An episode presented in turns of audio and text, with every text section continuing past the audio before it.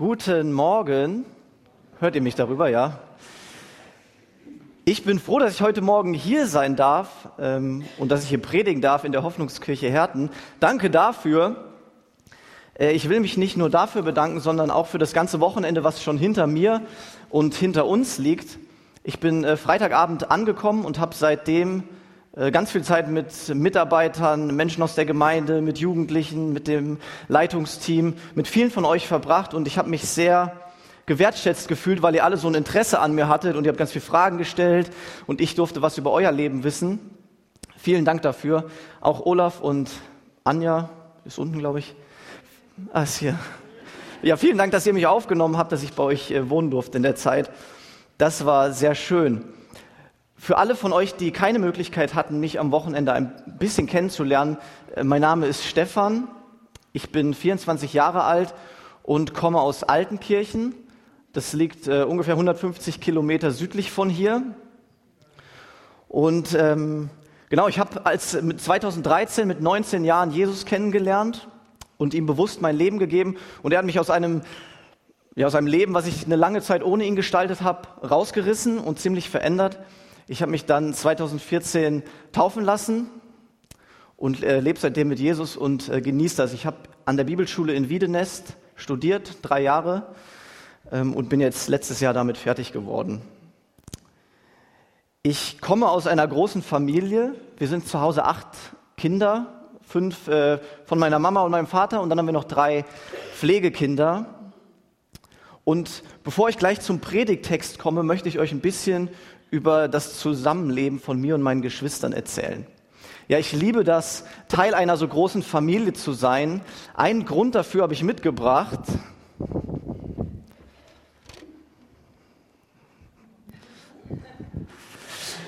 Ja, ich liebe das. Bei uns zu Hause wird viel gespielt und ich bin jetzt 24 Jahre alt, aber immer wenn ich nach Hause komme, auch während der Bibelschule nach Hause gekommen bin, dann war da immer Gewusel und irgendjemand hat gespielt. Unsere Familie, wir lieben Lego und auch dieses äh, Duplo. Erstmal eine Frage, wer von euch kennt Duplo, hat selber damit gespielt und liebt es auch? Ja, alle oder die meisten. Das Schöne in meinem Leben ist, ich kann jetzt noch nach Hause kommen und ich kann immer noch damit spielen, weil wenn ich nach Hause komme, meine kleinste Schwester ist fünf, die ist dann noch äh, mit am Bauen und dann steige ich schnell ein beim Spielen. Und ich baue am allerliebsten Häuser auf. Ja, und ich gehe ein bisschen vor wie ein Architekt dabei. Ich suche mir am Anfang, wir haben eine riesige Kiste über die Jahre zusammengesammelt und ich suche mir erstmal Steine zusammen, die farblich zusammenpassen, damit ich genug habe. Und dann baue ich schön gleich, gleichmäßig ein Haus auf, baue in regelmäßigen Abständen Fenster ein, am Ende ein schönes Dach, oft einen kleinen Garten oder eine Garage daneben. Das Problem ist, meine Geschwister wollen mitspielen, die sind ja irgendwie dabei und die haben ganz andere Vorstellungen von einem Haus. Das habe ich gebaut, aber so ähnlich sieht es dann aus. Ja, bei denen ist alles bunt. Hier stehen Steine über, da sind Tiere im Mauerwerk eingebaut. Die Fenster sitzen äh, irgendwo. Das Dach äh, hat Löcher. Es ist alles ein bisschen lebendig und bunt. Und äh, anfangs habe ich immer die Krise bekommen, weil ich im, im Kopf dieses Bild hatte von einem schönen, genormten, tollen Haus und dann sowas bei rauskam. Und jetzt lernen wir immer mehr, da irgendwie einen Kompromiss zu finden und einigen uns dann auf irgendwie so eine Mittellösung und haben auch viel Spaß zusammen. Ich erzähle euch das, weil in dem Predigtext, den ich mitgebracht habe für heute Morgen, den Gott mir aufs Herz gelegt hat, geht es auch um den Aufbau eines verrückten, quirligen, lebendigen Hauses aus vielen verschiedenen Steinen. Es geht um den Aufbau von einem lebendigen Haus durch lebendige Steine. Und wenn du eine Bibel dabei hast, darfst du den Predigtext gerne aufschlagen. Im ersten Petrusbrief finden wir den. Kapitel 2, die Verse 4 bis 10. Petrus hat diesen Brief damals geschrieben an Christen, die sich im Römischen Reich in verschiedenen Provinzen aufgehalten haben und die dort immer mehr auf äh, Verfolgung gestoßen sind, die ausgegrenzt wurden von der Gesellschaft, die in der Nachbarschaft fertig gemacht wurden, weil sie Jesus angehört haben. Und Petrus schreibt den Brief, um zu ermutigen und zu sagen, ja, haltet durch, auch in dem Leid, weil es lohnt sich, dran zu bleiben. Und ich lese diesen Text vor, 1. Petrus 2, die Verse 4 bis 10.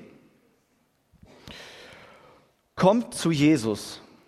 Er ist der lebendige Stein, den die Menschen für unbrauchbar erklärten, aber den Gott selbst ausgewählt hat und der in seinen Augen von unschätzbarem Wert ist.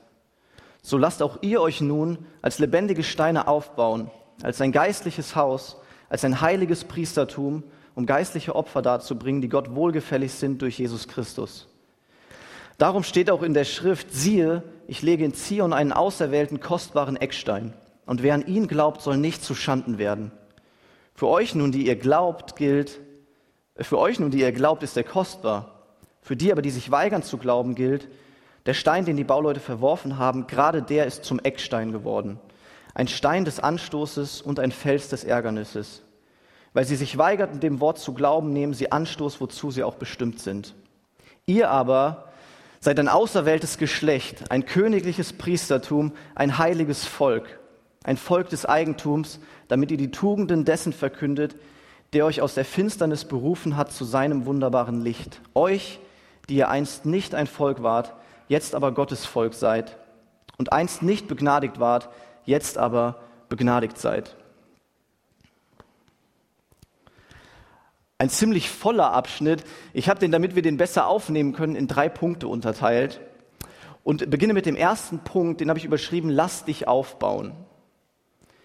Ja, Petrus beginnt diesen Abschnitt mit der Aufforderung, komm zu Jesus und fügt aber im nächsten Satz gleich an und lass dich aufbauen.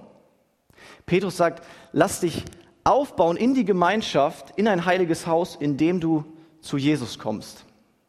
Das bedeutet, dass dieser Ruf zu Jesus immer gekoppelt ist an den Ruf in die Gemeinschaft. Und so gibt es unter uns niemanden, es gibt keinen Christen, der ohne diese Gemeinschaft mit anderen sein kann. Es gibt keinen Solistenchristen, der isoliert von allen anderen sein Christsein alleine auf die Reihe bekommt.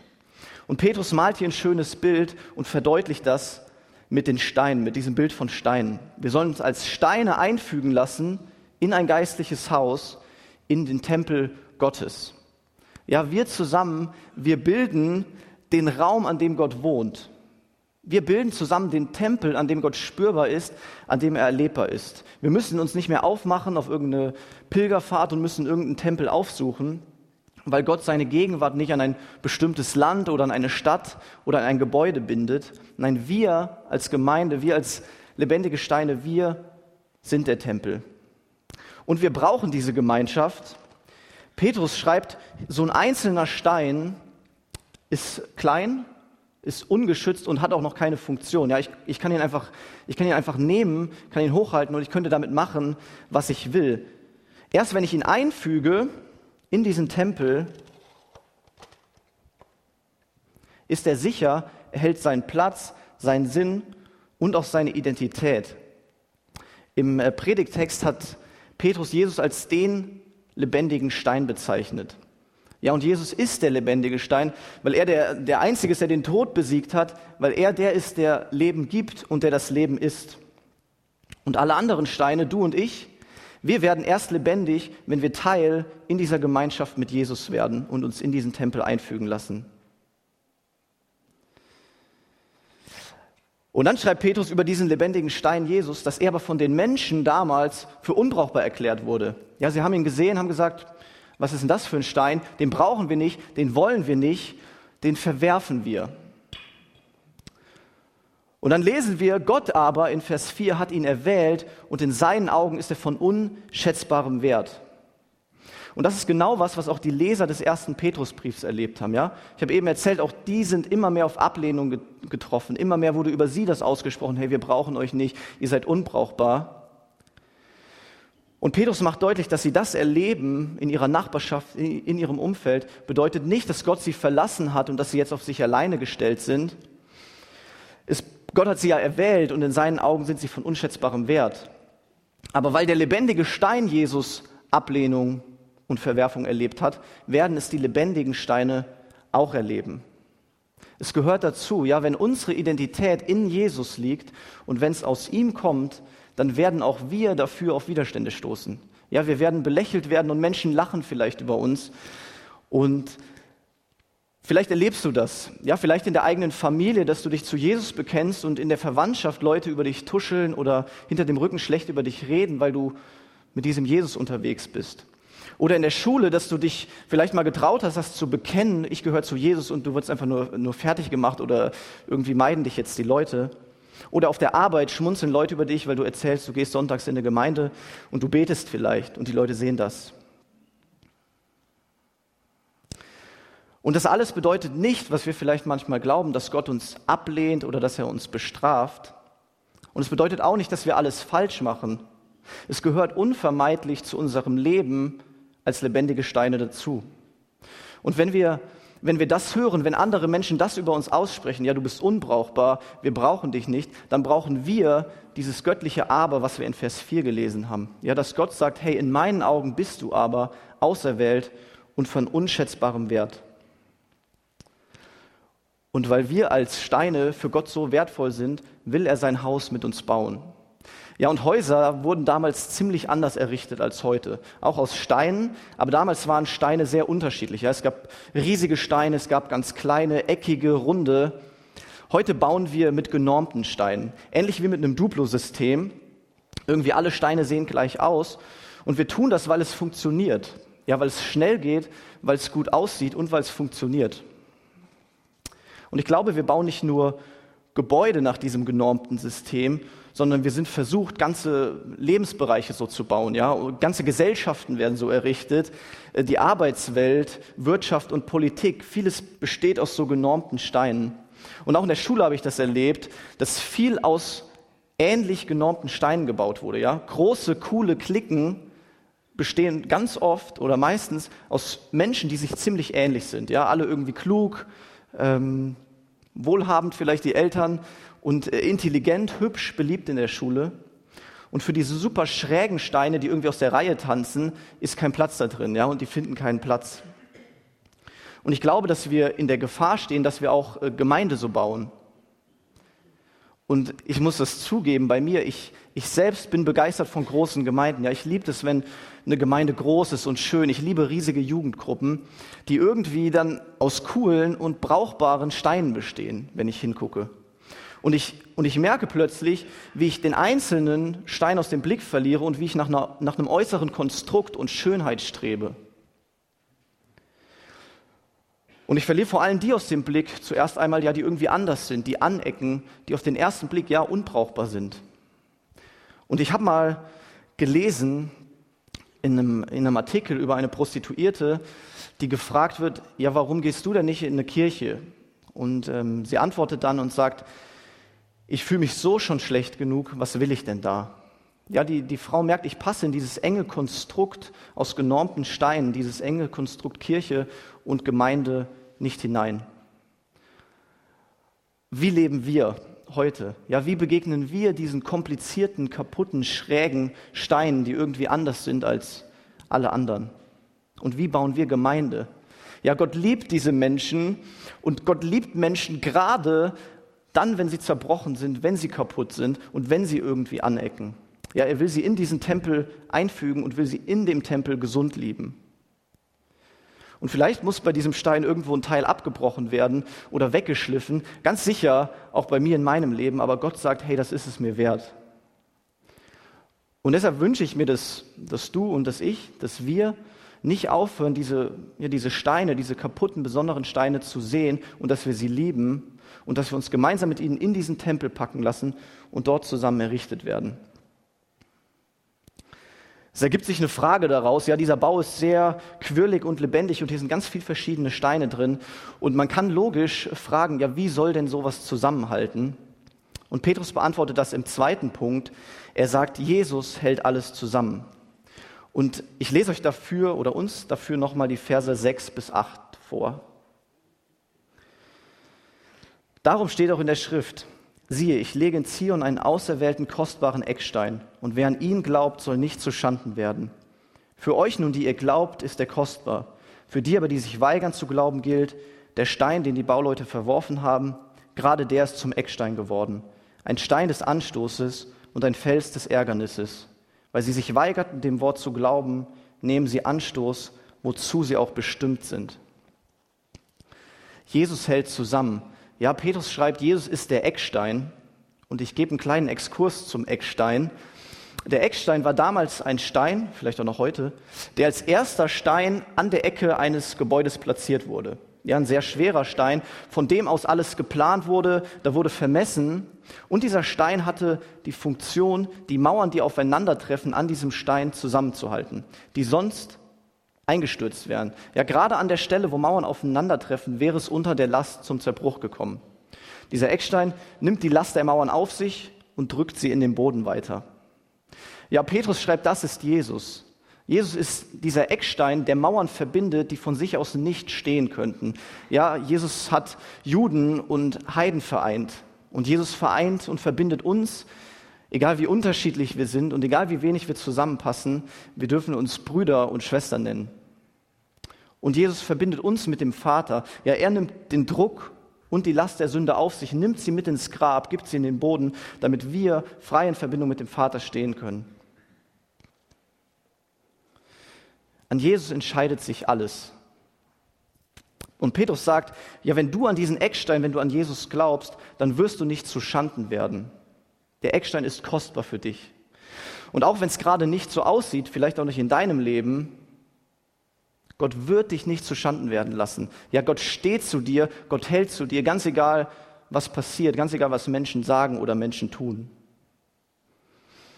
Und dann geht es weiter. Für die aber, die sich weigern zu glauben, ist Jesus unbrauchbar und wertlos. Sie werden sich an ihm stoßen und zu Fall kommen. In Vers 8 steht wörtlich, sie sind dazu bestimmt. Ja, und das bedeutet nicht, dass Gott sie irgendwie erwählt hat zur Verdammnis, so als sucht Gott sich Leute aus im Vorhinein, die sich an ihm stoßen sollen und die, die zu Fall kommen. Das bedeutet einzig und allein Gottes konsequentes Handeln. Ja, wenn Menschen sich weigern, ihm zu glauben, dann bestimmt er sie dazu, sich an Jesus zu stoßen. Was feststeht, ist, dass dieser Eckstein Jesus auf den Weg von jedem Menschen liegt. Ja, niemand kann irgendwie drum herum gehen oder drüber, niemand kommt vorbei. Petrus sagt ganz deutlich, dass Menschen sich entscheiden können zu glauben oder dass sie sich weigern können zu glauben. Ja, es gibt keinen, es gibt keinen Bereich dazwischen, es gibt keine neutrale Zone, es gibt nichts, nichts halb geglaubt und es gibt nichts halb entschieden. Es gibt nur ganz oder gar nicht. Ja, Jesus selbst sagt das einmal, wer nicht mit mir ist, der ist gegen mich. An Jesus entscheidet sich alles. Und weil Gott Menschen liebt und weil er das weiß und weil er nicht will, dass sie verloren gehen, gibt er uns einen Auftrag. Und das ist der dritte Punkt. Gott beauftragt uns. Und ich lese dafür nochmal die Verse 9 und 10. Ihr aber seid ein auserwähltes Geschlecht, ein königliches Priestertum, ein heiliges Volk, ein Volk des Eigentums, damit ihr die Tugenden dessen verkündet, der euch aus der Finsternis berufen hat zu seinem wunderbaren Licht. Euch, die ihr einst nicht ein Volk wart, jetzt aber Gottes Volk seid und einst nicht begnadigt wart, jetzt aber begnadigt seid. Das sind meine Lieblingsverse in dem Text. Äh, und ich finde, es sind grandiose Verse. Ja, wenn ihr als Gemeinde gefragt werdet, wer ihr seid, oder wenn du persönlich Fragen hast zu deiner Identität, dann lies diese Verse. Ja, uns begegnet schon wieder dieses Aber, dieses göttliche Aber. Egal, aber egal, was um dich herum passiert, aber egal, was die Menschen sagen, Gott nennt uns Gott nennt dich sein auserwähltes Geschlecht und sein heilig äh, und sein königliches Priestertum. Und dieser Begriff Priester ist interessant, weil Priester zum einen Zugang zu Gott haben und zum anderen die Aufgabe haben, Menschen zu Gott zu führen. Im Alten Testament durfte nur der hohe Priester, so ein ganz besonderer, mächtiger Priester, nur der durfte einmal im Jahr unter Lebensgefahr in das Allerheiligste treten, in die Gegenwart Gottes. Als Jesus am Kreuz stirbt, zerreißt der Vorhang im Tempel, der uns von dem Allerheiligsten, von der Gegenwart Gottes trennt und wir haben direkten Zugang. Ja, wir dürfen durchmarschieren.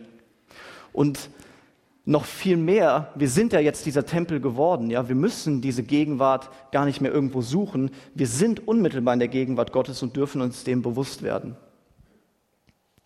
Und dort, so schreibt es der Text, sollen wir als Priester geistliche Opfer darbringen, die Gott wohlgefällig sind durch Jesus Christus. Ja, so stand es in Vers 5. Wir müssen keine Opfer bringen, damit Gott uns wohlgefällig ist. Nein, hier steht, er ist uns wohlgefällig durch Jesus Christus, durch das, was Jesus am Kreuz getan hat, dass er die Sünde auf sich in dem Namen mit ins Grab genommen hat und dass wir frei zum Vater kommen dürfen. Deshalb ist er uns wohlgefällig und deshalb können wir überhaupt erst geistliche Opfer darbringen. Und dieser Begriff äh, geistliche Opfer, den können wir vielfältig füllen. Ja, ich könnte auch sagen, das ist Gebet, das ist äh, Anbetung, Lobpreis, auch Fürbitte oder praktische Nächstenliebe. Letztlich geht es bei dem Begriff um, um deine, um meine persönliche und ganze Hingabe an Gott. Weil wir kein Volk waren, jetzt aber ein Volk geworden sind und weil wir aus der Finsternis ins Licht gekommen sind, ist die einzige logische, die einzige angemessene Reaktion, dass wir uns ihm ganz hingeben. Und ein letzter Aspekt zum Priester. Äh, Im Lateinischen gibt es äh, diesen Begriff für Priester, Pontifex heißt der. Und der heißt übersetzt ins Deutsche Brückenbauer. Und ich glaube, Gott will, dass wir Brückenbauer sind. Weil Gott Menschen liebt und weil er nicht will, dass sie verloren gehen, sollen wir Brücken bauen. Ja, und diese Brücken, die wir bauen, können ganz unterschiedlich sein. Wir können Brücken bauen, die auf diesem Eckstein, auf Jesus enden und dazu führen, dass eine Person über diese Brücke zu Jesus kommt, sich auf ihn gründet und ein Leben mit ihm beginnt. Oder wir bauen eine Brücke, die weiter vorher endet und die Person muss vielleicht noch jahrelang und einige Schritte gehen, bevor sie Jesus kennenlernt und zum Glauben kommt. Das ist gar nicht so unser, unsere Aufgabe. Unsere Aufgabe ist es nur, diese Brücke zu bauen und Gott wird daraus tun, was er will. Und diese Brücken, ja, können wir ganz unterschiedlich bauen. Das können wir durch praktische Dienste tun in der Nachbarschaft, dass wir Leuten helfen und dann irgendwie ins Gespräch kommen. Oder auch tatsächlich durch Worte, dass wir in der Schule, auf der Arbeit, wenn wir jemanden sehen, der traurig ist, zu ihm gehen und sagen, hey, auch wenn du es noch nicht verstehst und noch nicht glaubst, Gott ist dein Vater und er liebt dich und er ist stolz auf dich. Und vielleicht baust du mit mehreren Leuten an einer Brücke und du hast das Vorrecht, diese letzte Person zu sein, die das letzte Stück anfügt und dann erlebst du, wie jemand sein Leben Jesus gibt. Und vielleicht baust du aber auch ganz am Anfang mit und irgendwie passiert noch gar nichts, weil andere Menschen noch mitbauen müssen. Unsere Aufgabe ist es einzig und allein, diese Brücken zu bauen, egal an welcher Stelle. Und ich finde das eine riesige Aufgabe und eine riesige Berufung. Und ich muss sagen, dass ich dieser Aufgabe ganz oft nicht gerecht werde. Ja, ich merke, dass so schön und so groß diese Aufgabe ist, dass ich irgendwie daran scheitere. Und dass wenn ich Menschen sehe und Menschen begegne, mein erster Gedanke gar nicht ist, ich will irgendwie eine Brücke bauen, dass sie Jesus kennenlernt, weil ich mit eigenen Projekten, mit meinen eigenen Wochenplänen, mit meinen eigenen Bauprojekten beschäftigt bin. Und dieser Text hilft mir, dass ich, dass ich neu verstehe, wer ich bin und was das aber auch bedeutet. Es hilft mir zu verstehen, dass diese riesige, unendliche Gabe, die ich bekommen habe, die wir bekommen haben, auch eine riesige Aufgabe mit sich bringt. Ja, wir sind gerettet, wir dürfen frei zum Vater kommen, wir sind Teil in diesem Tempel geworden, wir sind jetzt heilige Priesterschaft, aber nicht einfach nur so, sondern weil damit eine Aufgabe verknüpft ist. Wir sollen Menschen zu Jesus führen und Brücken bauen. Und ich, ja, ich wünsche mir, dass wir das tun und dass wir das vielleicht auch wieder neu tun, dass du und ich, dass wir zusammen dieses Herzensanliegen, was Gott hat, dass wir das mittragen, ja, dass Menschen zu ihm geführt werden, egal wie unterschiedlich, egal wie kaputt, egal wie zerbrochen sie sind, und dass sie Jesus kennenlernen und in diesem Tempel aufblühen. Und ich möchte diese drei Punkte nochmal anhand von diesem Gebäude hier zusammenfassen.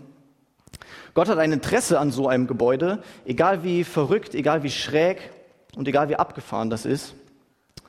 Und Gott liebt es, Steine dort einzusetzen, die, die tot waren, aber die er lebendig gemacht hat. Steine, die in der Welt unbrauchbar sind, aber wo er sagt, hey, du bist unendlich wertvoll, du hast unendlichen Wert für mich. Und Jesus ist der, der das alles zusammenhält, was von sich aus nicht zusammenstehen kann. Jesus ist der, der uns Einheit schenkt, der uns Verbindung schenkt mit dem Vater. Und an Jesus entscheidet sich alles. Ob ein Mensch verloren geht oder ob er gerettet wird, liegt einzig und allein an der Reaktion, die er auf Jesus hat. Und weil Gott nicht will, dass irgendjemand verloren geht, beauftragt er uns als sein Priestertum und sagt, hey, ich will, dass ihr diejenigen seid, die Brücken bauen. Ich will, dass ihr diejenigen seid, die Menschen zu mir führen. Und ich wünsche mir, dass wir, dass wir alle gemeinsam, dass wir damit nicht aufhören, sondern dass wir dieses, ja, dass wir das mittragen, dieses Anliegen und dass wir alles dafür geben, ja, hier in der Gemeinde, in unserer Freizeit, in den Schulen, auf den Arbeitsstellen, dass wir alles dafür geben, dass dieser Tempel wächst und dass wir erleben können, ja, wie diese Steine eingefügt werden und lebendig werden. Amen.